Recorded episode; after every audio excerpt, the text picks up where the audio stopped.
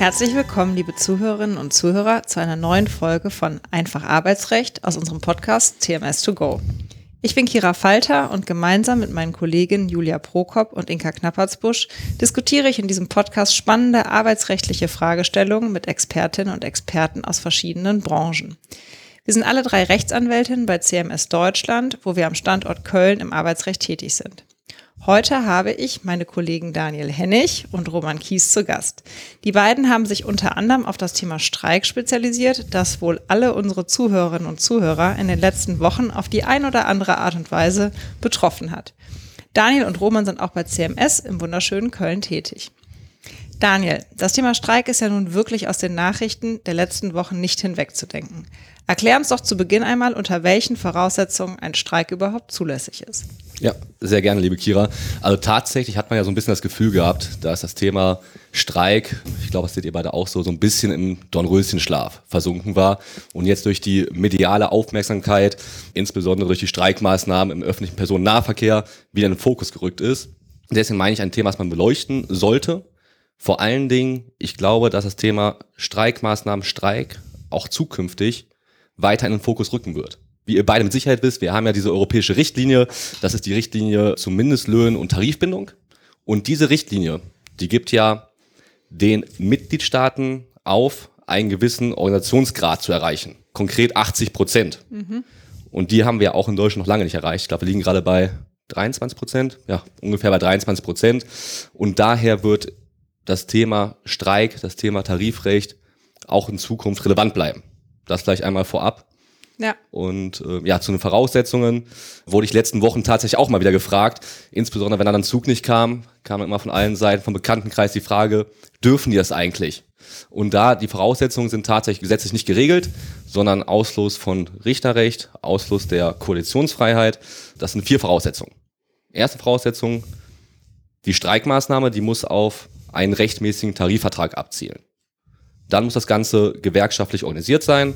Dritte Voraussetzung ist dann, dass die Streikmaßnahme nicht gegen eine bestehende Friedenspflicht verstoßen darf. Und letztlich muss das Ganze verhältnismäßig, also angemessen sein, darf den angemessenen Rahmen nicht überschreiten. Der letzte Punkt ist wahrscheinlich der, wo die meisten Leute sich äh, fragen, ist das noch alles so angemessen? Ja, ja, genau. Ist das angemessen? Ne? Äh, und wo sind da die Grenzen? Was auch immer eine Frage des Einzelfalls ist. Mhm. Jetzt hast du ja gerade gesagt, die erste Voraussetzung ist, der Streik muss auf einen rechtmäßigen Tarifvertrag abzielen. Kannst mhm. du das nochmal ein bisschen erklären? Ja, gerne. Bedeutet, Ziel der ganzen Streikmaßnahmen muss jetzt ganz salopp gesprochen eine Verbesserung der Arbeitsbedingungen sein. Zum Beispiel die Mitarbeiter oder die Gewerkschaft möchte erreichen, dass der Lohn der Mitarbeiter typischerweise prozentual erhöht wird. Scheint klar zu sein, was man hingegen nicht darf. Und das ist das entscheidende Abgrenzungskriterium. Ein Streik darf nicht auf politische Ziele gerichtet sein, weil auf die der Arbeitgeber keinen Einfluss hat. Mhm. Hast du da ein Beispiel?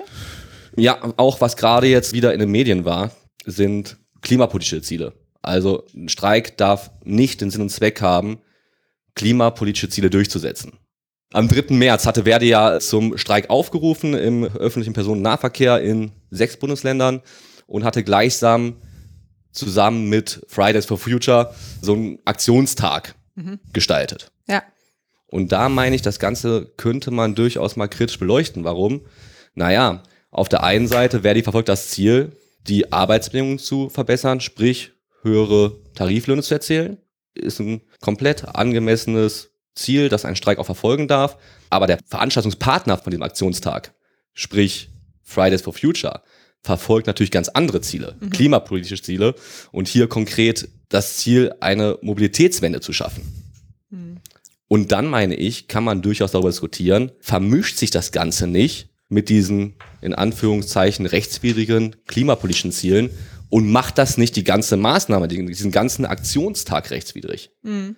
Ich meine, dass da gute Argumente dafür sprechen. Mhm. Und ich glaube, das ist auch so ein Phänomen, was uns zukünftig noch begegnen wird oder zukünftig Arbeitgeber noch begegnen wird, wo man durchaus mal fragen darf, ist ein solcher Aktionstag mit einer klimapolitischen Bewegung überhaupt erlaubt? Ja, ja. Ich habe mich gerade gefragt, ob du vielleicht unser Streikorakel bist, weil du vorausgesagt hast, Ende April, wo wir die Folge aufnehmen, dass am 3. Mai auch nochmal gestreikt ja, ja, wird. Ich, ich hoffe es ja nicht, ich hoffe es ja nicht, ne, aber es kann natürlich sein. Ja, und bestenfalls dann aber nicht wieder mit der Vermischung von klimapolitischen Zielen und legitimen Streikzielen. Ja. was wären denn die Folgen, wenn es sich tatsächlich um eine rechtswidrige Streitmaßnahme gehandelt hätte? Also was könnten dann Arbeitgeber konkret dagegen tun, wenn die Gewerkschaft plant, nochmal so einen Aktionstag durchzuführen? Also aus meiner Sicht könnten Arbeitgeber dann versuchen, gerichtliche Hilfe in Anspruch zu nehmen und im Wege einer einstweiligen Verfügung, nämlich gerichtet darauf, dass diese Maßnahme unterlassen wird, zu erwirken. Außerdem kann dann im Nachgang sozusagen ein Arbeitgeber, wenn das sozusagen als Streikmaßnahme rechtswidrig war, die Gewerkschaft auf Schadensersatz in Anspruch nehmen. Mhm. Die zweite Voraussetzung für einen rechtmäßigen Streik, hattet ihr ja gesagt, ist, dass es gewerkschaftlich organisiert sein muss, also kein wilder Streik. Roman, was heißt denn gewerkschaftlich organisiert? Ja, der Streik muss zunächst mal von der Gewerkschaft erstmal beschlossen werden. Ja, das läuft in der Regel so, dass dann die Gewerkschaft ihre Mitglieder in der Urabstimmung darüber abstimmen lässt, ob der Streik durchgeführt werden soll oder nicht, oder die Arbeitskampfmaßnahme.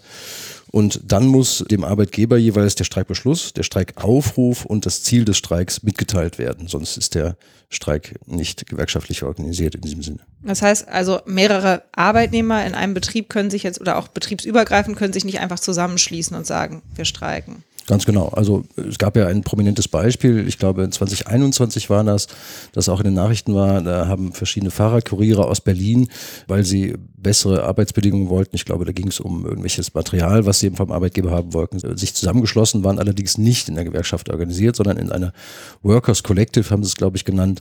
Und dann haben sie gestreikt, sind also nicht zur Arbeit erschienen dann sind sie in der Folge von dem Arbeitgeber fristlos gekündigt worden und dann hat das Ganze eben die Arbeitsgerichte beschäftigt und da kam dann halt eben raus, weil diese Maßnahme nicht gewerkschaftlich organisiert war, dass dann das Fehlen in der Arbeit nicht rechtmäßig war und deshalb die fristlose Kündigung auch wirksam war mhm. jeweils. Ja, okay. Und wie ist das bei Betriebsräten? Also ähm, können die zu einem Streik aufrufen in ihrer Funktion als Betriebsrat oder geht das sozusagen nur, wenn sie auch in ihrer Funktion als Gewerkschaftsmitglied aktiv werden? Daniel, vielleicht kannst du uns das nochmal kurz erläutern. Mm, ja, gern. Also die Betriebsratsmitglieder können zwar in ihrer Funktion als Privatperson oder Gewerkschaftsmitglied zum Streik aufrufen, aber nicht als Betriebsratsmitglied. Wann wird das in der Praxis relevant? Vielleicht da auch, Roman sagte gerade, prominentes Beispiel, deswegen komme ich jetzt auch mal mit einem prominenten Beispiel. Also gab dazu eine BAG-Entscheidung, deswegen würde ich die gerne ganz kurz skizzieren. Wir hatten einen stellvertretenden Betriebsratsvorsitzenden, der war auch Mitglied bei Verdi, meine ich, und der hatte einen Streikaufruf über die dienstliche E-Mail-Adresse an die anderen Mitarbeitenden weitergeleitet. Mhm. Und da sagt das BAG, ist so ein typisches Beispiel dafür, das geht nicht. Ja, er hatte zwar unten kenntlich gemacht, dass er in seiner Funktion als Gewerkschaftsmitglied handelte, aber das BGG hat gesagt, liebes Betriebsratsmitglied, du darfst in keinem Fall für solche Streikaufrufe, auch wenn du die nur weiterleitest, die dienstliche E-Mail-Adresse mhm. in Anspruch nehmen, nutzen und hatte seinerseits auch einen Unterlassungsanspruch, hatte das BRG dann anerkannt. Mhm. Okay, und jetzt als dritten und vierten Punkt hattet ihr gesagt, dass bestehende Friedenspflicht zu wahren ist, also dass zum Beispiel während der Laufzeit eines Tarifvertrages nicht zum Streik aufgerufen werden darf und dass der Streik verhältnismäßig sein genau. muss, was wahrscheinlich äh, immer einzelfreie Frage ist, über die man viel diskutieren und ja. streiten. Genau. Streiken und streiten kann. Absolut, und so schließt sich der Kreis wieder. genau.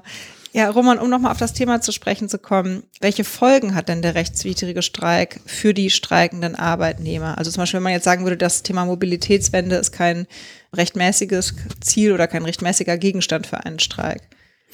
Wie wir es im Grunde gerade schon bei dem Beispiel mit den Fahrradkurieren hatten, ist es so, wenn ich also als Arbeitnehmer an einer Streikmaßnahme teilnehme, also streike, obwohl das kein rechtmäßiger Streik ist, dann also nicht zur Arbeit erscheine, dann verletze ich ja die Pflicht, zur Arbeit zu erscheinen. Also, Verletzung der Arbeitspflicht, würde der Arbeitsrechtler sagen. Dementsprechend hat der Arbeitgeber auch keine Verpflichtung, mir meinen Lohn zu zahlen für diese Tage. Das ist allerdings beim rechtmäßigen Streik auch so, aber jedenfalls beim rechtswidrigen auch. Man könnte auch überlegen, ob man als Arbeitgeber die Arbeitnehmer auf Schadensersatz in Anspruch nimmt, wobei da wird es regelmäßig daran scheitern, jedenfalls wenn die Arbeitnehmer das sozusagen nicht wissen mussten, dass es ihnen nicht vorwerfbar ist. Ne? Dann fehlt es dann an der, wie man sagt, an dem Vertreten müssen des Arbeitnehmers, also Schadensersatzansprüche wird man wahrscheinlich eher nicht durchbekommen. Und wie gesagt, das Fahrradkurierbeispiel, dementsprechend aufgrund des Nichterscheinens zum, zur Arbeit kann natürlich auch, weil es dann sozusagen eine Dienstverweigerung ist, gekündigt werden. Auch fristlos sogar. Mhm. Ja. Und Daniel, was würdest du sagen, was kann man den Arbeitgebern empfehlen? Also wie im Streik reagieren, aber vielleicht auch wie sich vorbereiten? Mhm. Also ich fange mal so an. Was ich nicht empfehlen würde, ist einfach abzuwarten, das gibt es ja durchaus auch, bis der Streik dann vor der Türe steht insbesondere das Phänomen in der Vergangenheit ist ja, die Gewerkschaften die kündigen ja Streikmaßnahmen immer kurzfristiger an. Und deswegen sollte man nicht allzu lange abwarten und dann hinterher, wenn der Streik auf einmal beginnt, wie so, ja weiß nicht, Hühner durch einen Hühnerstall laufen und sagen, oh Gott, was machen wir jetzt? Sondern Stichwort ist, vorbereitet zu sein. Gibt es da eigentlich so eine bestimmte Mindestankündigungsfrist? Habe ich mich gerade spontan gefragt. Ich meine, ne, also eine Mindestankündigungsfrist in dem Sinne hast du nicht. Deswegen sagte ich auch gerade, dass die Gewerkschaften das immer kurzfristiger Mhm. machen, was man jetzt auch im öffentlichen Personen- und Nahverkehr gesehen hat. Ja. Und daher Stichwort nochmal vorbereitet zu sein, Mhm. so ein ja, Streikplan zu erstellen, was zu machen ist, wenn der Streik vor der Tür steht Mhm. und was in der konkreten Streiksituation zu tun ist. Also dazu hatten Roman und ich auch in der Vergangenheit zusammen beraten, das ein oder andere Mal. Und deswegen wollen wir es kurz zusammen beleuchten, vielleicht einmal, was wir da so vorschlagen würde, welche Punkte so ein Streikplan enthalten sollte.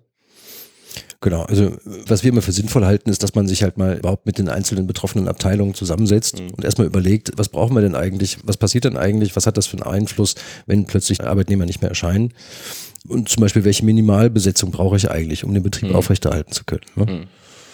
Und vorab vielleicht, bevor man das macht, oder schaut, welchen Einfluss diese Streikmaßnahme auf das operative Geschäft hat, vielleicht auch erstmal als Ausgangspunkt so ein Streikteam zu erstellen. Dass man wirklich im Betrieb, im Unternehmen weiß, wenn gestreikt wird, wer ist eigentlich dafür zuständig? Wer kümmert sich dann um die ganzen Umsetzungsmaßnahmen? Das eine, wie Roman gerade sagt, ist das operative Geschäft. Welche Minimalbesetzung brauchen wir?